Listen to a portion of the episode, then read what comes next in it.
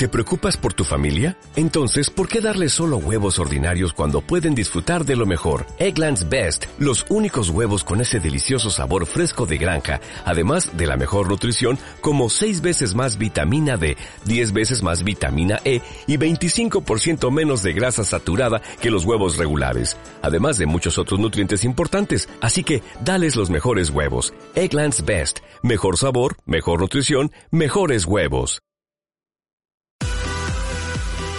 Podcast. ¿Y usted qué opina de Nino Canún?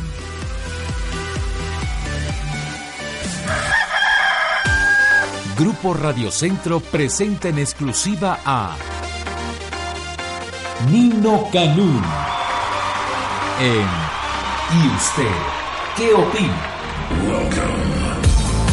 Comentarios, entrevistas, debates, deportes espectáculos y más. Desde las 6 de la mañana hasta la 1 de la tarde. 7 horas de un tirón. Hola, buenos días. Muchas, muchas gracias por estar el día de hoy con nosotros. Hoy es 14, 14. 14, 14. Bueno, pues este día jueves, 14 de agosto del 2014.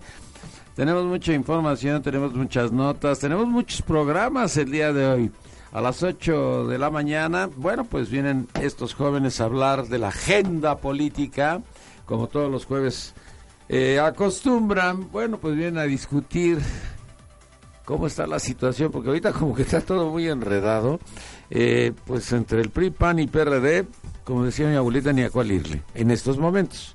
Se les complicó la operación, y yo diría que más al, al PAN y al PRD, el PRI como que más o menos la va zafando, se la va zafando y ahorita con eso de que pues ya puso a licitación eh, todo lo que tiene que ver con eh, el petróleo, pues, pues ahorita voy a comentar de eso. Y también déjeme platicarle que a las 10 de la mañana vamos a tener un programa especial sobre pues todas las promociones de Acapulco. Recuerdo que hay un puente enfrente de 15 de septiembre, maravilloso. Y pues viene Javier Aluni, el secretario de Turismo del Estado de Guerrero, con hoteleros, restauranteros, con todo el mundo para invitarlo a usted a través de estas promociones que él hace. Y las exitosas a las 11 de la mañana. Esta es nuestra programación para el día de hoy. Y en cuanto a la información, hay notas que llaman mucho la atención. Y las notas que más llaman la atención es el de la economía. El de la economía se convirtió en la nota, yo diría que más importante, porque sucede algo inusual, sigue a la baja, sigue a la baja, sigue a la baja, sigue a la baja y otra vez. Carstens maneja toda esta información sobre el rumbo económico y presenta entre 2 y 2.8% el Producto Interno Bruto. Recuerde usted que ellos siempre tienen un punto entre el cual pues le van bajando, le van bajando, pero pues ya tocó 2, el 2% y esto ya es pues preocupante, es peligroso porque dice que se va a recuperar en el segundo semestre. Pero sí, de no ser así, pues este, pues va a seguir la situación muy grave. Nosotros mañana queremos hacer un programa de corte económico para ver qué es lo que está sucediendo con nuestra economía, porque por un lado se queja la ANTA de que bueno, se bajó el consumo en las tiendas minoristas, se reduce el consumo en las tiendas minoristas. Entonces, yo creo que este es un indicador muy importante de que la gente perdió su poder adquisitivo. Pero por el otro lado, se habla también del turismo, el turismo que va a diferentes sitios, el turismo social que hacemos los mexicanos, principalmente dentro de la República Mexicana, pues no, no repunta. El turismo del extranjero tampoco repunta porque la gente, pues la gente tiene serias precauciones en cuanto a su dinero y en cuanto a que lo que más importante es, o que está de alguna forma en esta jerarquía en primer lugar, pues es los alimentos y es el regreso a clases. Este regreso a clases que el día de ayer eh, lo platicábamos con Ramón Pizarro García, yo nunca había visto que pusieran 6, 12, 18 y 24 meses. Entonces yo me pregunto, si ahorita en este regreso a clases voy a pago con mi tarjeta a 24 meses, pues entonces el otro año Va a seguir pagando dentro, de este. O dentro de dos años ya no les compro útiles escolares y uniformes. Yo nunca había visto una cosa así, ¿eh? Porque 6, 12, 21, no, no, está gruesísimo, gruesísimo. Bueno, Esa es una nota que es la económica, la otra es la petrolera, que es ronda cero y que es ronda uno. La ronda cero es lo que nos corresponde a petróleos mexicanos. El 83% de las reservas es las que le corresponden a petróleos mexicanos y para que quede más claro o más sencillo o menos difícil, porque recuerde que todo esto es muy técnico, la otra parte, la otra parte que es la de aguas profundas es para la inversión nacional y la inversión extranjera. Y lo de Felipe Calderón a mí me llama enormemente la atención, de veras me llama mucho la atención que Felipe Calderón haya bueno, llegado a hacer este tipo de declaraciones. Da tristeza lo que está pasando en el Partido Acción Nacional. Pero cuando uno escucha eso de da tristeza lo que está pasando en el Partido Acción Nacional, es que él dejó así el Partido Acción Nacional. Él defiende su gobierno en esta presentación que hace de un libro, reprocha que se juzguen errores de su administración, pero no los aciertos. Pero no, no, no, Felipe, no, yo creo que estás mal. Yo creo que no es que no se eh, aparezcan tus aciertos, es que Max Cortázar nunca jamás supo cómo cacarear los aciertos. Y Alejandra Sota, pues fue exactamente más de lo mismo, porque pues tampoco se les sabía esto. Entonces, para ella ser directora de comunicación o para Max ser director de comunicación, pues a lo mejor no lo comprendieron, no lo entendieron, pero yo no diría que la responsabilidad era de ellos, sino de Felipe Calderón, que no puso un operador ahí. Y cuando no pones un operador, pues obviamente quedan rebasados todos los aciertos. Pero me da tristeza y pena el Partido Acción Nacional. Esto a mí me llama otra vez más la atención. ¿Por qué lo destrozó? A ver, él recibe la presidencia de la República. Si vamos al antecedente, vamos a encontrar que la gente no votó por Calderón. Esa es la verdad. ¿Qué es lo que sucedía en el 2006? Bueno, pues todos estaban muy alborotados, muy, muy, muy alborotados con lo que acontecía en relación a si López Obrador había ganado la presidencia de la República. Pero, pues ante todas estas circunstancias que se vivían, ante todos estos enfrentamientos, pues eh, se decía que las iba a ganar y que las elecciones se las llevaba él. Yo recuerdo que en alguna ocasión el propio López Obrador pues ya llegaba con su equipo, este equipo que ya tenía preparado y diseñado para ocupar los más importantes cargos, ya como si hubiese asumido la presidencia de la República. Y en el caso de Felipe Calderón no. En el caso de Felipe Calderón andaba a salto de mata porque Fernández Noroña le tenía tomada la medida. O sea, a donde iba Felipe Calderón le hacían ahí un mitin o pues este, bueno, le gritaban o le decían cosas, todo eso. Muy, muy al estilo de Fernández Noroña. Pero, ¿qué pasa con el Consejo Coordinador Empresarial? En ese momento el Consejo Coordinador Empresarial entra a los medios de comunicación electrónicos principalmente. A nosotros nos tocó con eh, Barraza, que estuvo aquí con nosotros pues muchas ocasiones, que era el presidente del Consejo Coordinador Empresarial, promoviendo, promoviendo pues que la elección, el voto fuera, eh, se cargara hacia, hacia Calderón, ¿no? Pero ¿por qué hacia Calderón? Para que no votara la gente por López Obrador. Y entonces la gente que no votó por López Obrador, pues votaba por Calderón, porque pues por madrazo era darle un madrazo a la elección, porque madrazo ni pintaba. Es más, madrazo donde más lo promovieron fue en Oaxaca y ni siquiera esa entidad federativa ganó, no ganó ninguna entidad federativa, perdió todas. Eh, fue un desastre, madrazo fue un verdadero desastre. Y entonces la elección pues la tenía ganada fácilmente López Obrador. Entonces toda esta promoción que hizo la iniciativa privada para favorecer a Calderón era para que el voto de castigo, este voto de castigo era de, que no llegara un Evo Morales, de que no llegara un Chávez, de que no llegara un Castro, bueno, todo lo que nos decían y todo lo que nos mencionaban, pues al final, pues una gran mayoría se votó por Calderón, pero no porque fuera el candidato ideal.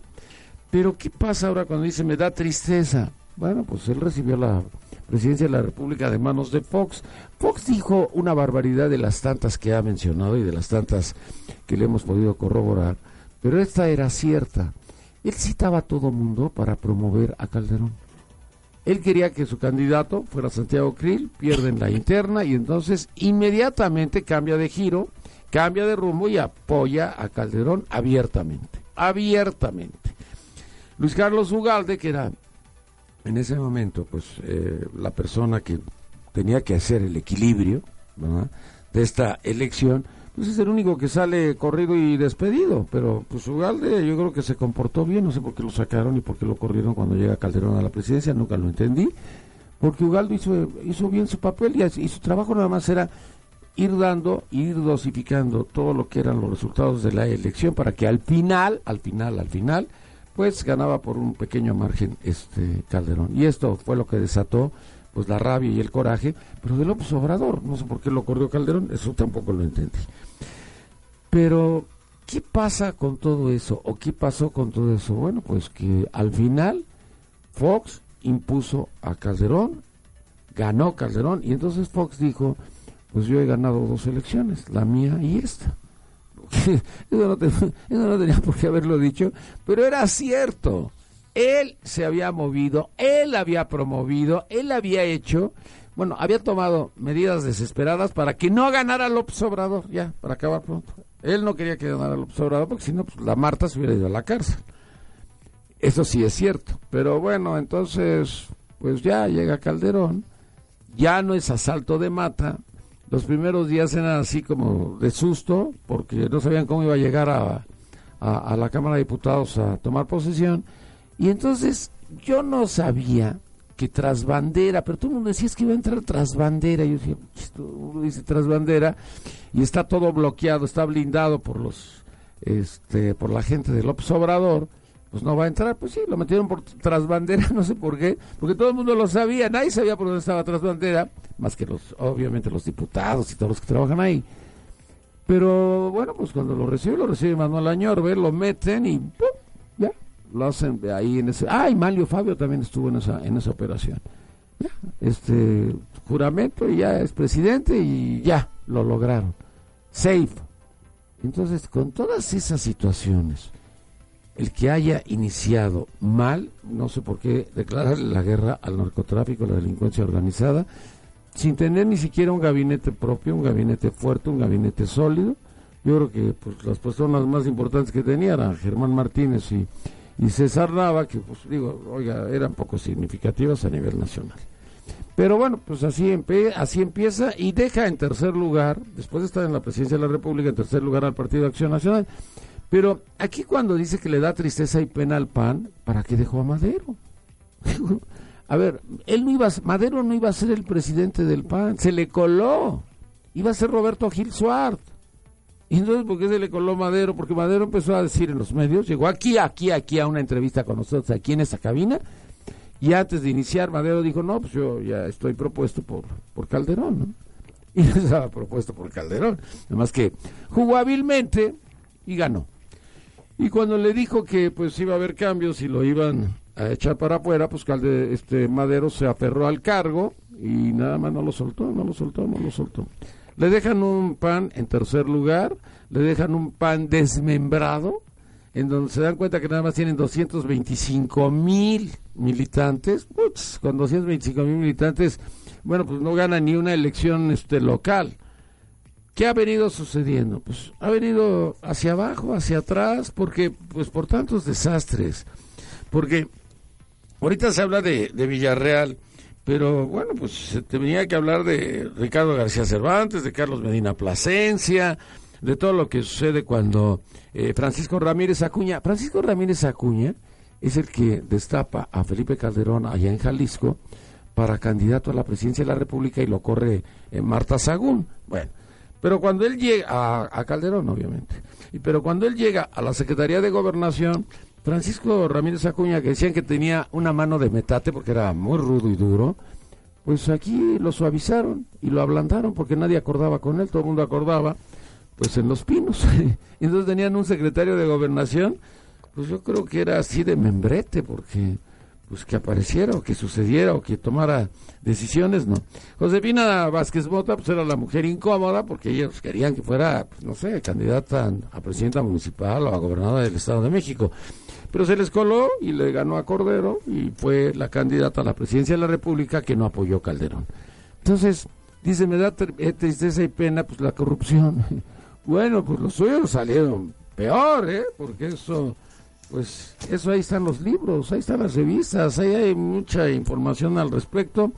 pero bueno, pues ayer hizo la presentación de su libro y en esta presentación de su libro pues él estaba muy muy contento y bueno, pues da tristeza lo que está pasando en el Partido de Acción Nacional y ahora vamos con los retos y pues ojalá y Madero pueda salir adelante. Pues Madero ayer corrió ya al coordinador y al vicecoordinador y puso a Chabelo. Este Chabelo tiene mucho, bueno, pues es un hombre de Zacatecas, él nació en Zacatecas, tiene 11 años en, como legislador, es eh, poco conocido a nivel nacional, pero es un hombre enterado, informado y lo más importante, es un hombre leal al propio Madero, porque aquí, aquí hay que hablar ya de lealtades, porque si no, pues se le van a ir todos y le van a quedar muy pocos. Estamos ahora sí, de frente, con rumbo hacia el 2015.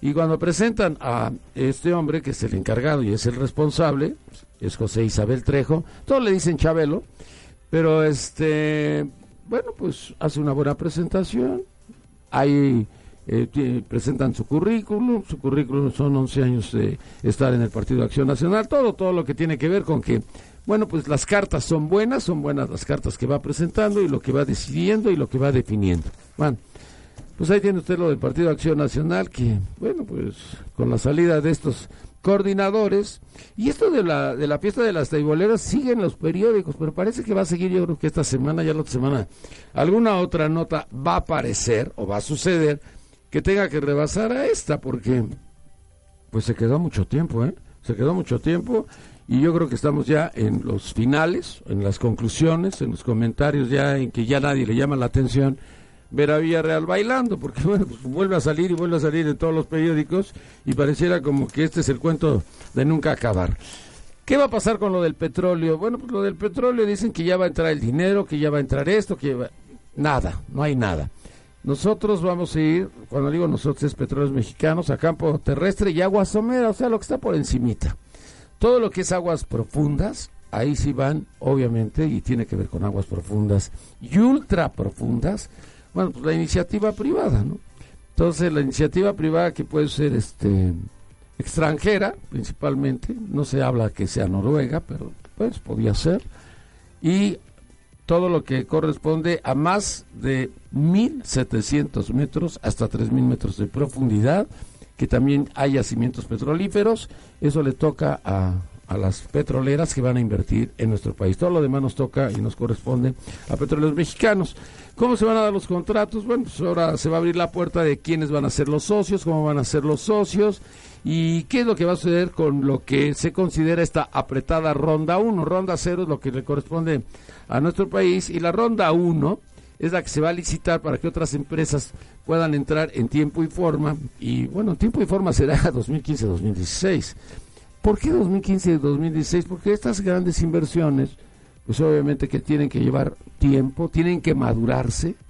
Y en el momento que se van madurando, bueno, se van haciendo las inversiones y se van haciendo pues este las licitaciones. Y para 2015-2016 a lo mejor ya es cuando tengamos algo que ver con todo lo que está sucediendo en petróleos mexicanos de lo que corresponde a esta reforma energética. Y bueno, pues yo diría que esto es lo más importante de lo que tenemos, lo más importante o lo más eh, que ha destacado. Y la próxima semana vamos a girar hacia candidatos, hacia precandidatos, hacia aspirantes. Yo creo que ahorita ya los partidos políticos se mueven para ganar posiciones. ¿Qué va a pasar en el Distrito Federal? Yo creo que el Distrito Federal pues no va a estar tan competido por el PRI. El PRI dice que, bueno, pues va a ser un cambio, va a ser una modificación. Mauricio López es un hombre de partido, es un hombre leal, es un hombre inteligente, usted ya lo conoce, ha estado muchos, muchos, muchos años. Pues que como asambleísta, como asesor, la, ha hecho de todo en el PRI del DF y conoce perfectamente, bueno, pues todo lo que tiene que ver con el Distrito Federal y sus 16 delegaciones. Y ahorita me acordé de Óscar Espinosa Villarreal, dicen que cuando tomó posición como jefe de gobierno, no, en ese entonces era regente capitalino, este, le preguntaban cuántas delegaciones hay, dice 16, no me pregunten de ellas porque todavía no las conozco, pero el caso de Mauricio es diferente, el caso de Mauricio las conoce perfectamente, pero yo creo que esta, esta lucha o esta competencia democrática, pues va a ser entre López Obrador y va a ser el PRD. ¿Por qué López Obrador? Porque López Obrador y Martí Batres pues saben cómo comprar los votos, así de sencillo y de fácil. Y los chuchos también saben cómo comprar los votos. Entonces, ¿quién va a ganar? Pues el que pague más. Porque estamos hablando aquí de lo que va a suceder, lo que va a acontecer, no de que usted quede convencido de que Morena es el partido político que se requiere o la delegación política en donde usted vive quiere que gane Morena y entonces usted va a votar por Morena para que gane o va a votar por el PRD de los chuchos. Y recuerde que los chuchos tienen la interna próximamente y esto, esto, esto pues yo creo que puede hacer todavía más estragos en cuanto a lo que corresponde a la izquierda. Ya la izquierda está fracturada, una fractura más, pues yo no diría que le haría mucho daño, pero en fin. Y el día de hoy, Templo Mayor, pues tiene unas notas que dice, ahora resulta que a Felipe Calderón hay que levantarle un monumento, dice el periódico Reforma. La presentación de su libro se convirtió en, la, en una ceremonia esta era una ceremonia en que él mismo se dio la absolución, pero nunca tuvo la penitencia. Ante un auditorio desangelado, tal vez porque los asistentes iban por, por compromiso y no por gusto de ver al expresidente, bueno, pues esto estuvo muy frío. Calderón dijo que probablemente se equivocó, que actuó al límite de su capacidad, que lo hizo guiado por su convicción, seguramente cada ejemplar del libro, bueno, pues venderá su respectiva dotación de incienso. Y esto es a lo que se refiere el día de hoy Templo Mayor. Y también hace mención de lo de Valle de Bravo, en donde hay que cambiarle el nombre a Bravo el Valle, porque con todo lo que está sucediendo, pues yo creo que Rubiel Ávila debería de meterle mano a este asunto, porque dice secuestros y más secuestros. La señora Wallace hoy en su cuenta de Twitter pone que ya debe de entrar ya abiertamente Rubiel Ávila a hacerse cargo de esta situación. Las denuncias en cuanto a los secuestros, las denuncias en cuanto a la contaminación de la presa con aguas negras, la denuncia de robos a casa, habitación, es terrible, dice eh, Templo Mayor, y espera que Rubiel Ávila, bueno, pues empiece a, a dar resultados en esa zona. Y el periódico Reporte Índigo, otra vez la primera plana, se las dedica a los bailarines del PAN. Dice, se acabó la fiesta. Luego del escándalo, Madero corre a Villarreal y corre a Villalobos. Bueno, pues ahí está.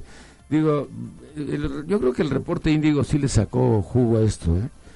Se ha vendido este, este periódico, si no se había colocado, es un periódico que se vende bien en Monterrey porque obviamente Ramón es de Monterrey y muchas cosas tienen que ver con la parte de los regios es igual que el Reforma. ¿Se acuerda cuando salió el Reforma un 15 de septiembre? Pues al principio no sabíamos si era el periódico Norte o era el Reforma de México porque no le entendíamos bien porque estaban muy, muy, muy regios. Y ahora, bueno, pues Ramón Alberto Garza, que era el que saca adelante Reforma y el que da inicio con Reforma, es el que tiene el reporte índigo. dice, ¿qué pasó en Vallarta? Y aquí se ve a, nuevamente a los, a los jóvenes allá en Villa Balboa. Pues Reporte Índigo se colocó ahora sí con toda esta información. Alguien decía ayer, tiene que darnos a conocer Reporte Índigo quién le filtró los videos. Eso no tiene que hacer. No tiene por qué. No tiene por qué hacerlo ningún periodista, ningún periódico, dar a conocer, bueno, pues a sus informantes, ¿no? Pero ahora también tiene otra parte en la que saca lo de la línea 12 y toca el tema de Joel Ortega. Joel Ortega no está entre los implicados ¿Se acuerda que ayer le leía yo la lista de 19? Pues ahora dicen que son 23, hay cuatro más, pero no viene Joel Ortega. Y Reporte Índigo habla de Joel Ortega y su venganza. La verdad, esta línea 12 pues, hace alusión a todo lo que corresponde y lo acusan de utilizar este tema del transporte público como parte de una venganza en contra de Marcelo Ebrard por haberlo sacado del gobierno. Ya sabe que este sujeto pues, este, hizo todo lo posible por fastidiar a, a, Marcelo y se llevó entre los pies también a, a Mancera, porque pareciera como que pues este es un error de la izquierda y si fue un error de la izquierda pues se lo tienen que repartir los que son jefes de gobierno. Escúchanos todos los días de 6 de la mañana a 1 de la tarde por el 690 AM en Radio Digital 91.3 HD2 en Internet la 69.mx o a través de nuestro portal www.yustedgeopina.com.mx. Nino Canún. 12 años, 12 años, 12 años haciendo debate.